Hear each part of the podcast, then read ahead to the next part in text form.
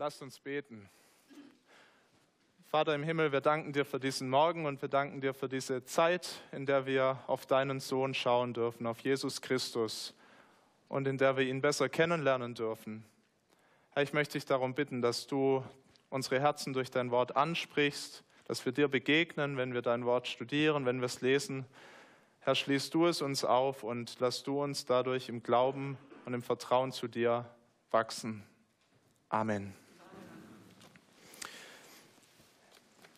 Ewiges Leben, demnächst für alle. Das las ich vor einigen Monaten auf dem Spiegel. Und auf diesem Titel war dann gleich noch ein Bild von Jesus Christus mit der Dornenkrone. Und ich habe mir gedacht, Mensch, werden die noch evangelistisch auf ihre alten Tage? Wurde schnell enttäuscht. Es ging um eine ganz andere Religion. Es ging um die Religion Gesundheit, Medizin, was hat die verantworten für uns, dass wir es vielleicht doch schaffen, eines Tages ewig zu leben? Und da gab es ganz spannende neue Erkenntnisse. Also die arbeiten an Anti-Aging-Pillen, die gegen Demenz und gegen Schlaganfälle und Krebs und gegen alles helfen sollen. Die sind da schon weitergekommen. Da gibt es erste Ansätze, wie man das wirklich lösen kann. Dann Experimente mit Mäusen und jetzt müsst ihr stark sein. Da werden zwei Mäuse, ich sage es mal vereinfacht, aneinander getackert eine alte und eine junge Maus und bekommen so einen gemeinsamen Blutkreislauf. Und was passiert? Die ältere Maus wird jünger. Ihre Gene, ihre, ihr, ihr, das, das Blut, das austauscht, die ältere Maus wird jünger und lebt länger. Das ist faszinierend. Auch ein bisschen gruselig. Und die fragen sich, kann man das auch mit Menschen machen? Vielleicht wollt ihr euch freiwillig melden.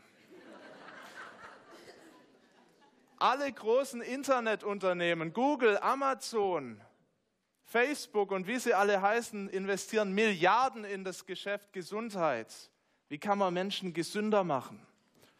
Und da wir mit, im Moment noch nicht so weit sind, lassen sich einige Menschen, in den USA sind es mittlerweile über 200 Menschen, Schockfrosten in kalten Stickstoff, flüssiger Stickstoff für den Tag, an dem man die Krankheit besiegen kann, an dem man sie wieder auferwecken kann und an dem sie ewig leben können. Kostet dich, ich habe es mal nachgeschaut, 28.000 Dollar, Vorkasse natürlich, ist ganz wichtig. Die Hoffnung stirbt zuletzt. Angetrieben sind die Projekte natürlich alle von dieser tiefen Sehnsucht, Mensch, wir wollen die Krankheit in dieser Welt überwinden und wir wollen diesen Tag erleben, an dem all das weg ist. Eine Welt, um es mal mit Angela Merkel zu sagen, eine Welt, in der wir gut und gerne leben. Aber wäre das wirklich so, wenn alle Krankheit weg wäre? Diese Spiegelausgabe war ganz spannend. Denn da hat ein Journalist geschrieben, der ganz bestimmt kein Christ war, aber er hat mal darüber nachgedacht, wie wäre das dann, wenn wir hunderte Jahre leben? Ich möchte mal das zitieren, was er da geschrieben hat, nur ein paar Sätze. Der ist da sehr pessimistisch. Er sagt, die erhoffte Befreiung von den letzten irdischen Grenzen, also lebensbedrohlichen Krankheiten, die wird nicht gelingen. Denn die Dauer des Lebens verändert nicht seine Qualität, nicht wie wir es empfinden. Wer sich auf der Erde in 70 Jahren nicht nett macht, dem werden auch 800 weitere Jahre voller Nachbarschaftsklagen, Ehezwist und Meckern über seine unzulängligen Kollegen nicht weiterhelfen.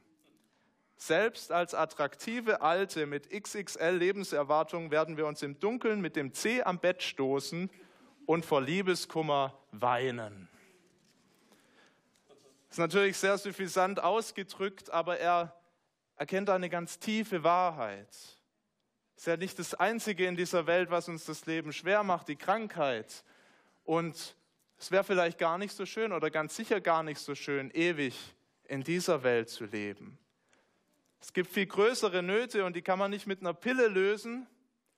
Und wir sehen das heute, was die Lösung ist, wenn wir weiterschauen im Lukasevangelium, Lukas 5, Verse 12 bis 32. Ich möchte mit euch heute so Schritt für Schritt anschauen und ich hoffe, dass wir uns ein bisschen darüber wundern, was Jesus da immer wieder tut. Und ich möchte euch ein bisschen helfen, euch darüber zu wundern. Und am Ende möchte ich mit euch fragen, ja, was hat das dann mit unserem Leben zu tun? Wie verändert das unsere Perspektive? Lest zunächst die Verse 12 bis 16.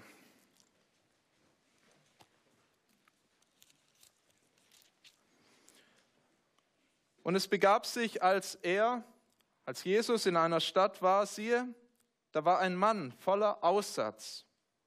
Als der Jesus sah, fiel er nieder auf sein Angesicht und bat ihn und sprach, Herr, willst du, so kannst du mich reinigen. Und er streckte die Hand aus und rührte ihn an und sprach, ich will's tun, sei rein. Und sogleich wich der Aussatz von ihm. Und er gebot ihm, dass er es niemandem sagen sollte. Geh aber hin und zeig dich dem Priester und opfere für deine Reinigung, wie Mose geboten hat, ihnen zum Zeugnis. Aber die Kunde von ihm breitete sich immer weiter aus. Es kam eine große Menge zusammen, zu hören und gesund zu werden von ihren Krankheiten. Er aber zog sich zurück in die Wüste und betete. Ich weiß nicht, ob wir uns die Not von diesem Aussätzigen vorstellen können.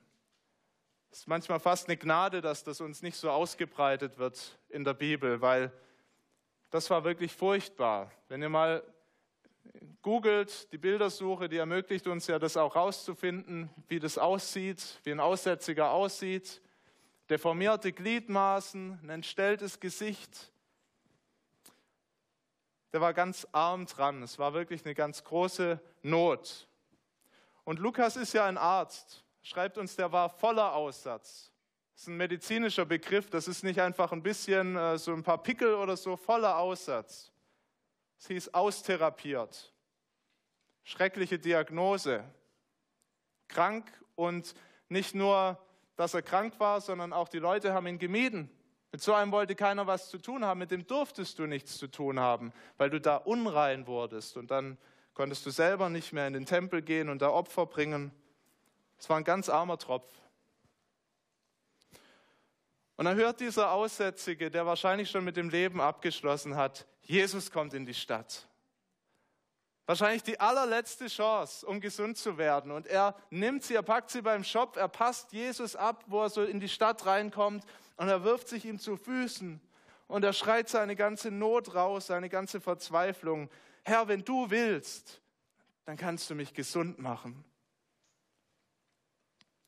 Wir sehen da ganz viel Glauben. Ganz viel Glauben. Er hat das Vertrauen, dieser Jesus, von dem hat er schon gehört, dass er Wunder gewirkt hat in allen Orten. Dieser Jesus, der kann mich gesund machen. Und ich hoffe, dass wir das auch glauben, dass Jesus Kranke gesund machen kann und dass er es nicht nur vor 2000 Jahren konnte, sondern dass er es heute kann. Er ist der Herr über diese Welt. Wir haben das letzte Woche gesehen. Er ist der Herr, dem die Natur gehorchen muss. Der dem Petrus einen Fischfang beschert, den er noch nicht erlebt hat. Und er ist der Herr über unser Leben. Jesus kann Kranke gesund machen. Und dieser Aussätzige weiß das. Aber er ist nicht so vermessen, zu Jesus hinzugehen und zu sagen, mach mich gesund. Er sagt, Herr, wenn du willst, wenn du willst, kannst du mich gesund machen. Ist vielleicht Demut, vielleicht ist es auch Angst. Wird er es wirklich tun? Wird er mir in meiner Not helfen?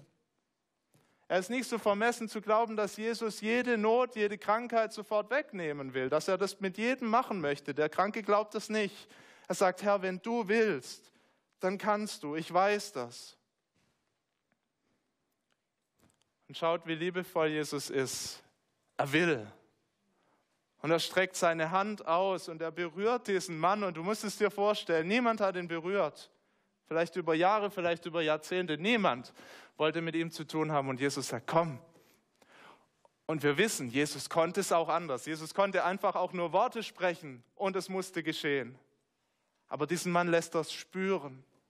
Er fasst ihn an, er berührt ihn, er umarmt ihn. Das heißt eigentlich, er berührt ihn, das heißt ja, er umarmte ihn und sagt, ich will's. Werde rein.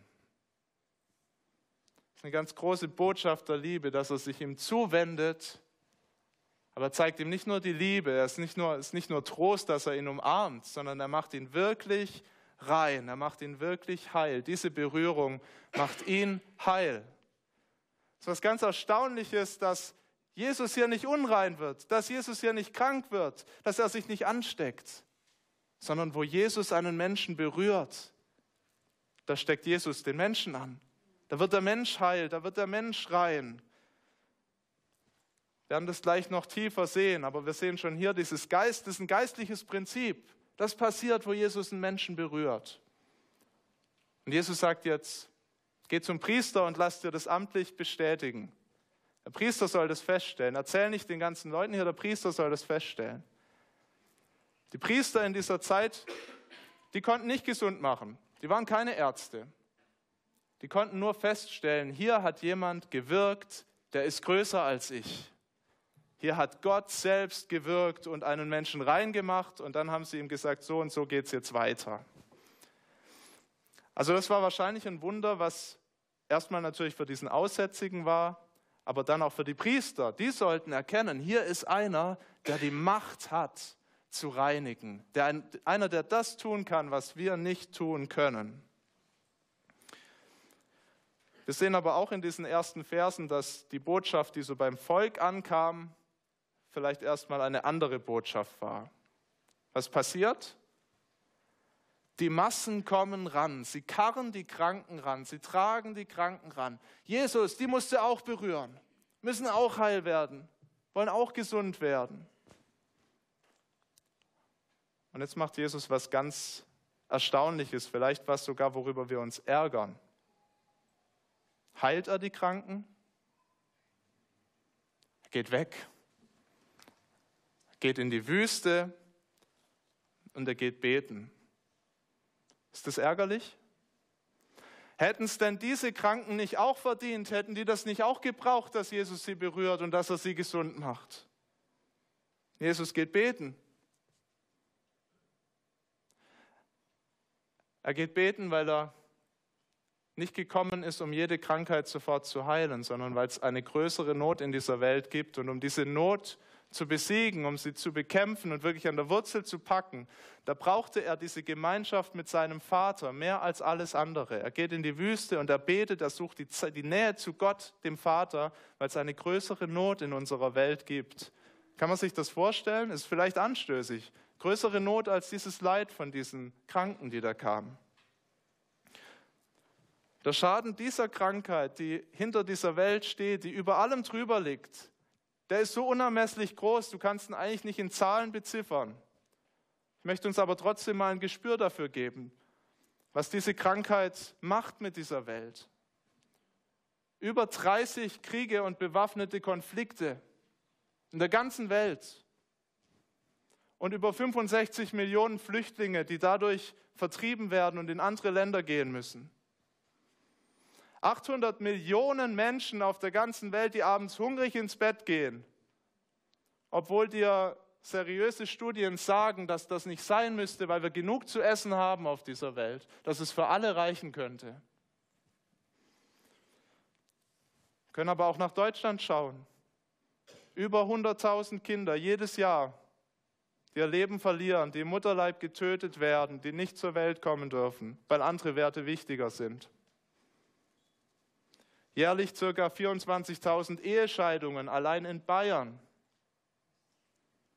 Mobbing am Arbeitsplatz, sexuelle Gewalt und wenn euch das immer noch zu weit weg ist, dann der Streit in den Familien jeden Tag. Wüste Beschimpfungen, wenn wir Auto fahren und uns über andere aufregen. Lästerworte, die Vertrauen zerstören. Der Schaden ist unermesslich, den diese Krankheit anrichtet. Und jeder von uns leidet an ihr. Jeder von uns gibt sie weiter, jeder von uns empfängt. Sie klebt an uns wie der Aussatz, an diesem Aussätzigen. Kriegst du nicht weg mit einer Pille, keine Bluttransfusion, die hilft, kein Psychologe, keine Verhaltenstherapie. Das ist einfach da.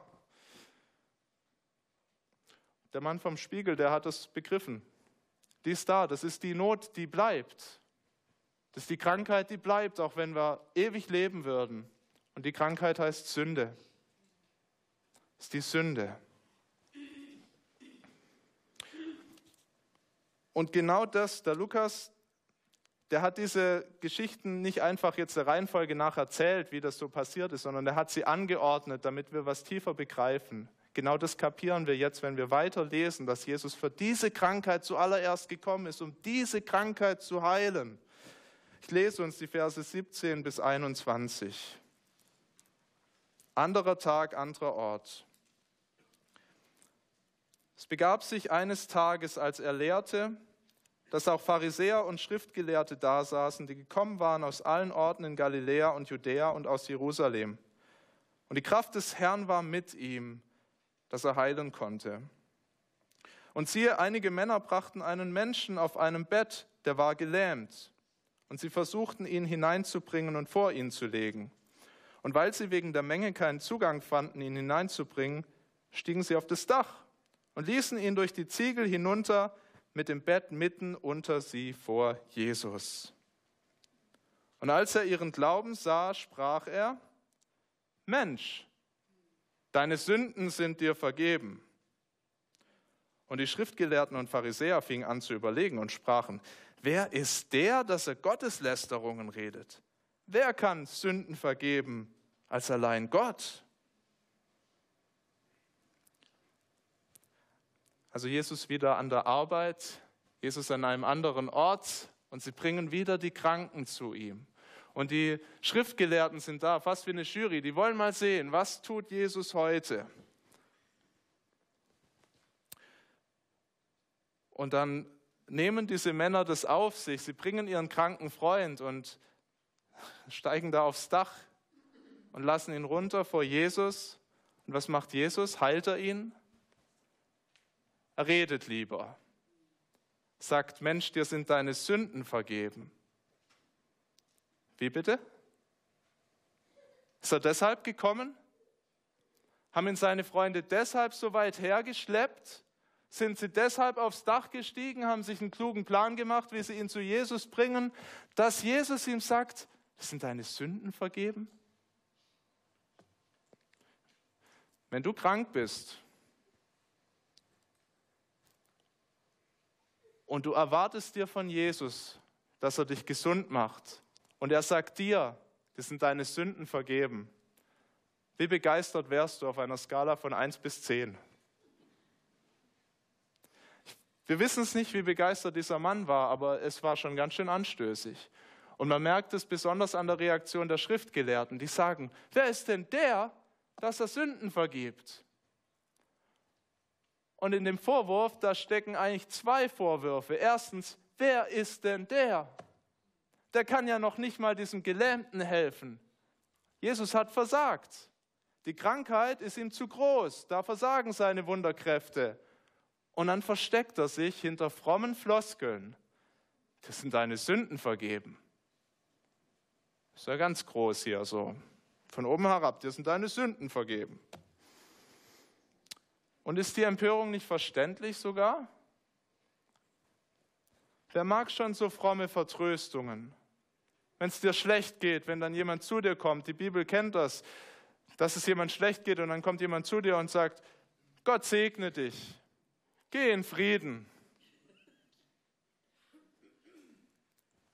Macht Jesus aber nicht genau das gerade? Fromme Sprüche. Und was für eine anmaßende Aussage zu sagen, dir sind deine Sünden vergeben. Das kann doch nur Gott. Die Bibel macht es immer wieder deutlich, dass Sündenvergebung Gottes Business ist und dass das Menschen nicht tun können, weil alles, was in diesem Leben schiefläuft, alles, was wir falsch machen, wo wir gegen Gottes Regeln für diese Welt verstoßen, da werden wir zuallererst an Gott schuldig. Eine Regel sagt, Gott sagt, lieb deinen Nächsten wie dich selbst. Wo wir darin versagen, werden wir an ihm schuldig, weil wir seine Regeln missachten. Also die Vorwürfe sind groß und die wurden wahrscheinlich nicht laut gemacht. Wahrscheinlich hat man sich das so eher so zugeraunt wie im Gottesdienst, wenn man mit dem Pastor nicht einverstanden ist. Ah, ist ja unerhört, was der Jesus da sagt. Aber Jesus kennt die Herzen. Ich finde das wunderbar. Das ist, es zeigt uns auch was von seiner Göttlichkeit. Er sieht in diese Herzen hinein und er sieht die Vorwürfe, die sie haben und die sie vorbringen dass sie das richtig stört und richtig ärgert. Und er geht drauf ein. Und er fragt, ab Vers 22, Was ist leichter zu sagen? Dir sind deine Sünden vergeben oder zu sagen, steh auf und geh umher? Was ist leichter zu sagen? Natürlich warme Worte zu machen. Es ist leichter, jemand zu sagen, dir sind deine Sünden vergeben. Kann ja jeder behaupten. Damit ihr aber wisst, dass der Menschensohn Vollmacht hat auf Erden, Sünden zu vergeben, sprach er zu dem Gelähmten, ich sage dir, steh auf, nimm dein Bett und geh heim. Jesus heilt. Das Unmögliche geschieht. Dieser Gelähmte wird gesund, er kann aufstehen, kann sein Bett nehmen und fröhlich nach Hause gehen. Aber seht ihr, um was es Jesus in diesem Wunder eigentlich geht? Ich erinnere mich noch so an die Jungschar-Zeit zurück. Da ging es immer darum, dass hier gute Freunde einen Kranken zu Jesus bringen. Aber eigentlich geht es in dieser Geschichte darum, Jesus tut ein ganz großes Wunder. Er erlässt diesem Menschen seine Schuld, vergibt ihm seine Sünden. Und das Wunder, dass dieser Gelähmte aufstehen darf und heimgehen kann, ist einfach der Beweis dafür, dass Jesus das wirklich kann. Jesus beweist mit diesem Wunder, dass er alle Macht hat, auch die Macht über die Sünde, gerade die Macht über die Sünde, um sie an der Wurzel zu packen und auszurotten. Und er nimmt es genau für sich in Anspruch. Zum ersten Mal lesen wir hier bei Lukas, dass Jesus sich selber als was viel Größeres bezeichnet als einen Menschen. Er nennt sich den Menschen Sohn. Er sagt, der Menschensohn hat die Macht, das zu tun, die Vollmacht. Er bezieht sich da auf den Propheten Daniel, der von diesem Menschensohn geschrieben hat. Ich möchte uns die Verse lesen, wo Daniel von diesem Menschensohn spricht. Das ist in Kapitel 7, Verse 13 bis 14. Weil eine gewaltige Vision hat vom Menschensohn. Und siehe, es kam einer mit den Wolken des Himmels, wie eines Menschensohn und gelangte zu dem, der uralt war und wurde vor ihn gebracht. Und dieser Uralte ist Gott selbst. Der gab ihm Macht, Ehre und Reich, dass ihm alle Völker und Leute aus so vielen verschiedenen Sprachen dienen sollten. Seine Macht ist ewig und vergeht nicht, und sein Reich hat kein Ende. Sein Reich hat kein Ende. Das nimmt Jesus für sich in Anspruch an diesem Tag. Der bin ich, der mit dieser Kraft wirkt, dieser Menschensohn, dem Gott alle Macht über die Welt gegeben hat. Und er gibt eine Kostprobe von dieser Macht, indem er den Gelähmten gesund macht. Alles nur eine Kostprobe. Es geht um was Tieferes. Ich hoffe, wir sehen es alle. Es geht darum, dass er die Sünde beendet, dass er die Sünde vergibt, dass er Sünde erlässt und Menschen von der wirklich tieferen Krankheit, die hinter allen Krankheiten und hinter allem Leid steht, heilt. Ich möchte es an dieser Stelle sagen, nicht, ich sage damit nicht, dass jede Krankheit, die du hast, eine Folge von konkreter persönlicher Sünde ist. Aber dass Krankheit in dieser Welt ist, dass sie kaputt ist, ist die Folge der Sünde. Mit die schlimmste, die wir erfahren in dieser Welt.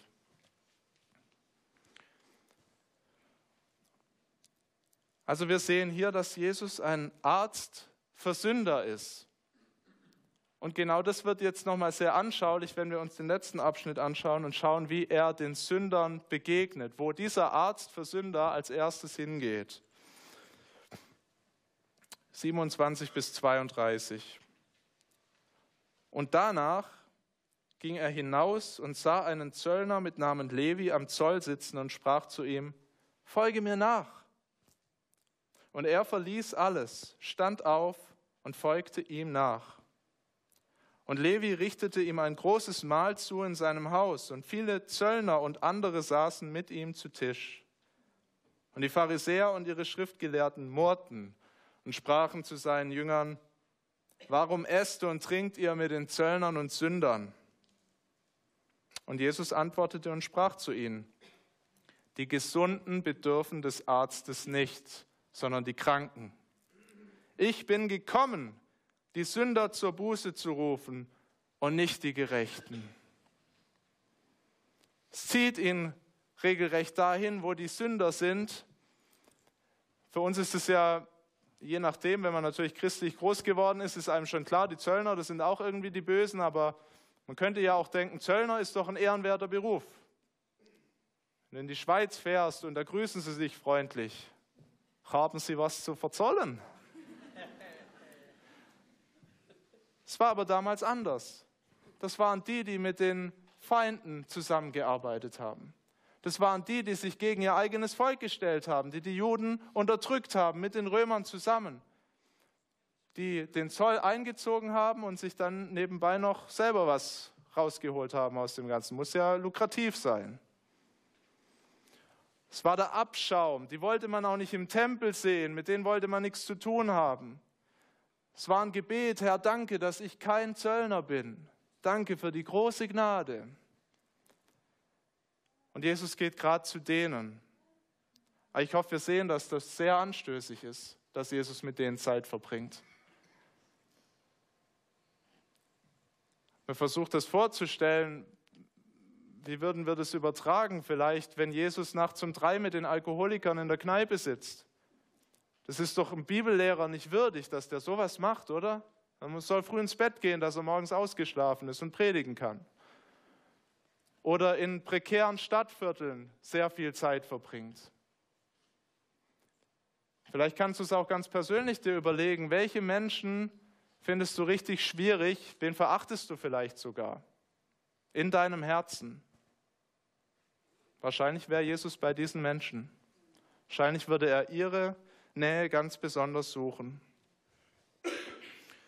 Genau so macht Jesus deutlich, die Gesunden bedürfen des Arztes nicht, sondern die Kranken. Ich bin gekommen, die Sünder zur Buße zu rufen und nicht die Gerechten. Er ist ganz nah bei denen, die offensichtlich ein Problem haben, die offensichtlich im Leben gegen die Wand gefahren sind, die den Karren in den Dreck gesetzt haben. Da will Jesus sein, weil die können es, das zeigt die Erfahrung, sie können es einfach besser begreifen, dass sie wirklich ein Problem haben.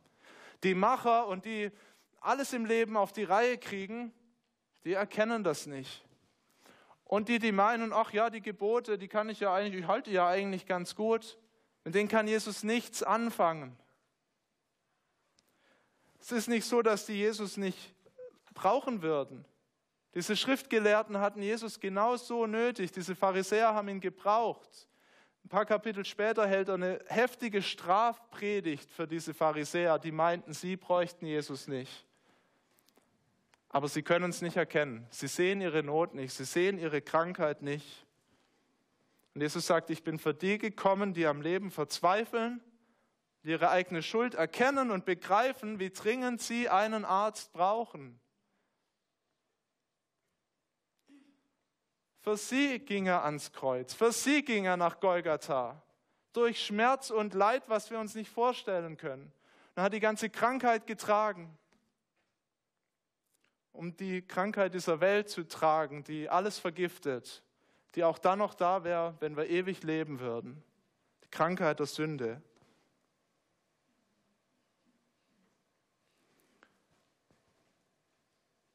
Ich habe gebetet heute Morgen, dass es einen gibt, der sagt, ich erkenne, dass ich diesen Arzt brauche. Wenn es nur einen gibt, dann wäre das, ja, dann hätte Gottes Wort hier getroffen, weil jeder von uns braucht diesen Arzt so sehr. Ich hoffe wirklich, dass du das erkennst, dass du ihn brauchst. Vielleicht erkennst du es zum ersten Mal. Und deine Antwort kann und soll nur sein, das, was Jesus hier sagt, tu Buße. Das heißt, kehr um, folge Jesus nach. Er ruft jeden, der erkennt, dass er diese Not hat, dass er ihn braucht.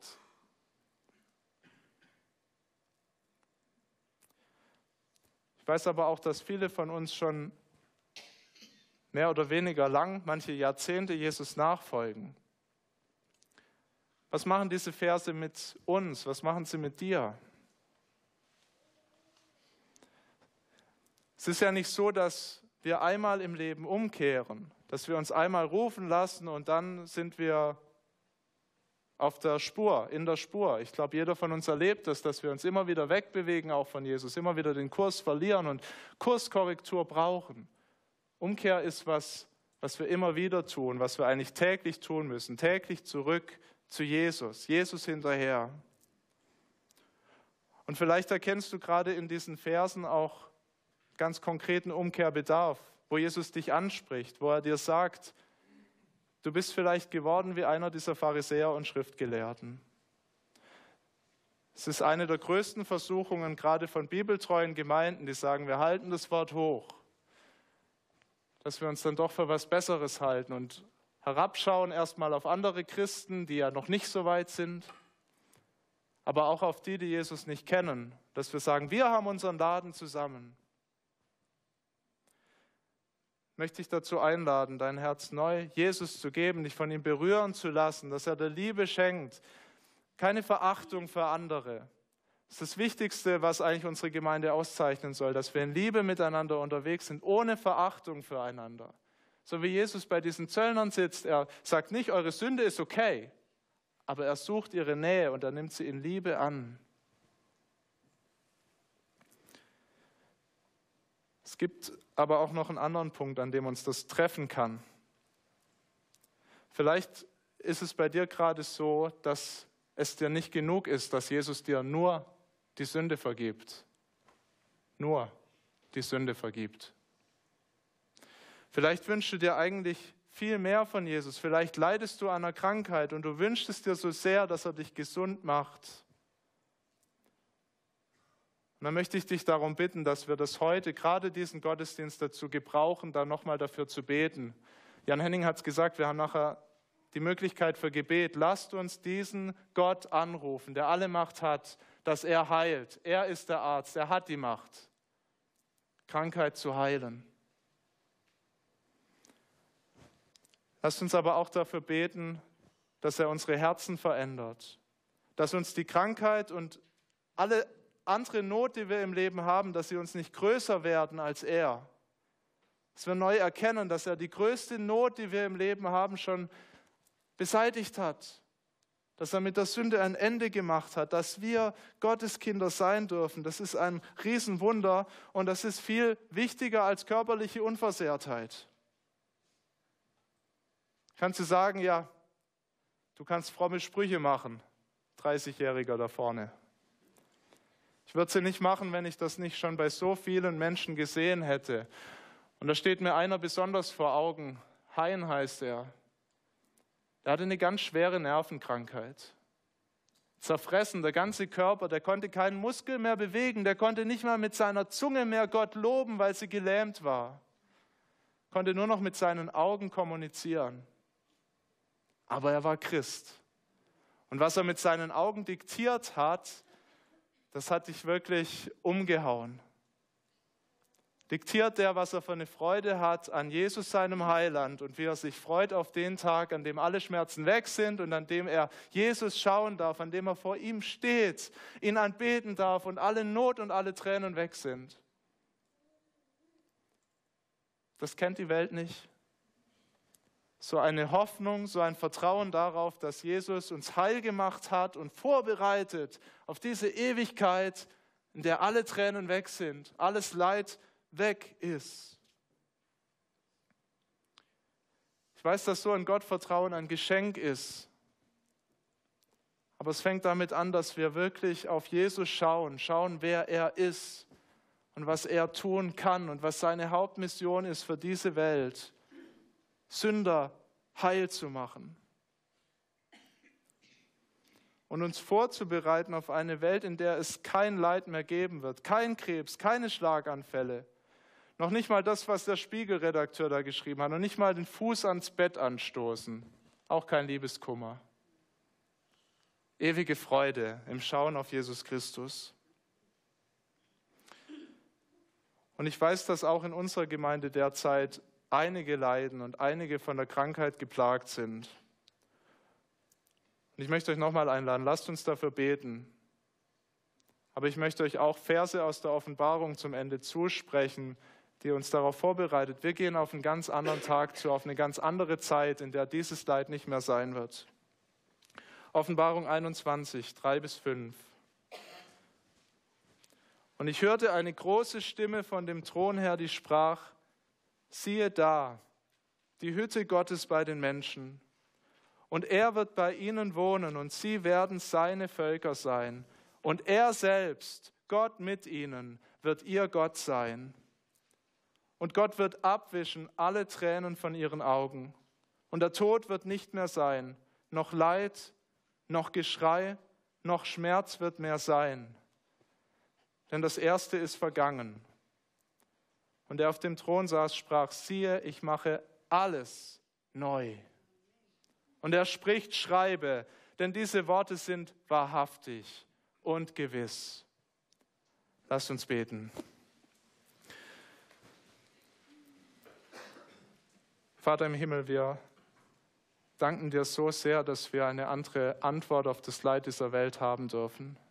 Dass du uns gezeigt hast, was die große Not, die große Krankheit ist, an der wir leiden. Aber dass du uns auch gesund machst dass wo Jesus uns berührt, wir wirklich heil werden dürfen, wir in die Beziehung zu dir kommen, wir von Feinden zu deinen Freunden werden. Ich möchte dich bitten, dass uns das immer kostbarer wird und dass wir auch all unsere Probleme im Leben in diesem Licht sehen. Du bist so viel größer und wir gehen auf diesen Tag zu.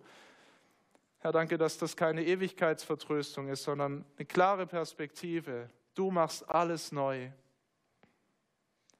möchte beten für alle, die krank sind, die wirklich darunter leiden, Herr. Du siehst die körperlichen Nöte, du siehst auch die seelischen Plagen. Bitte greif du ein. Du bist der Herr dieser Welt, du kannst heilen. Wir wollen dich bitten, dass du es tust. Und wir wollen dich darum bitten, dass wir ja in unseren Herzen aber die Gesundheit nicht höher stellen als dich. Herr, dass du der Größte bist in unseren Herzen, größer als alles andere, größer als Leid und Not. Danke, dass du das kannst und dass du da an uns wirkst durch dein Wort. Amen.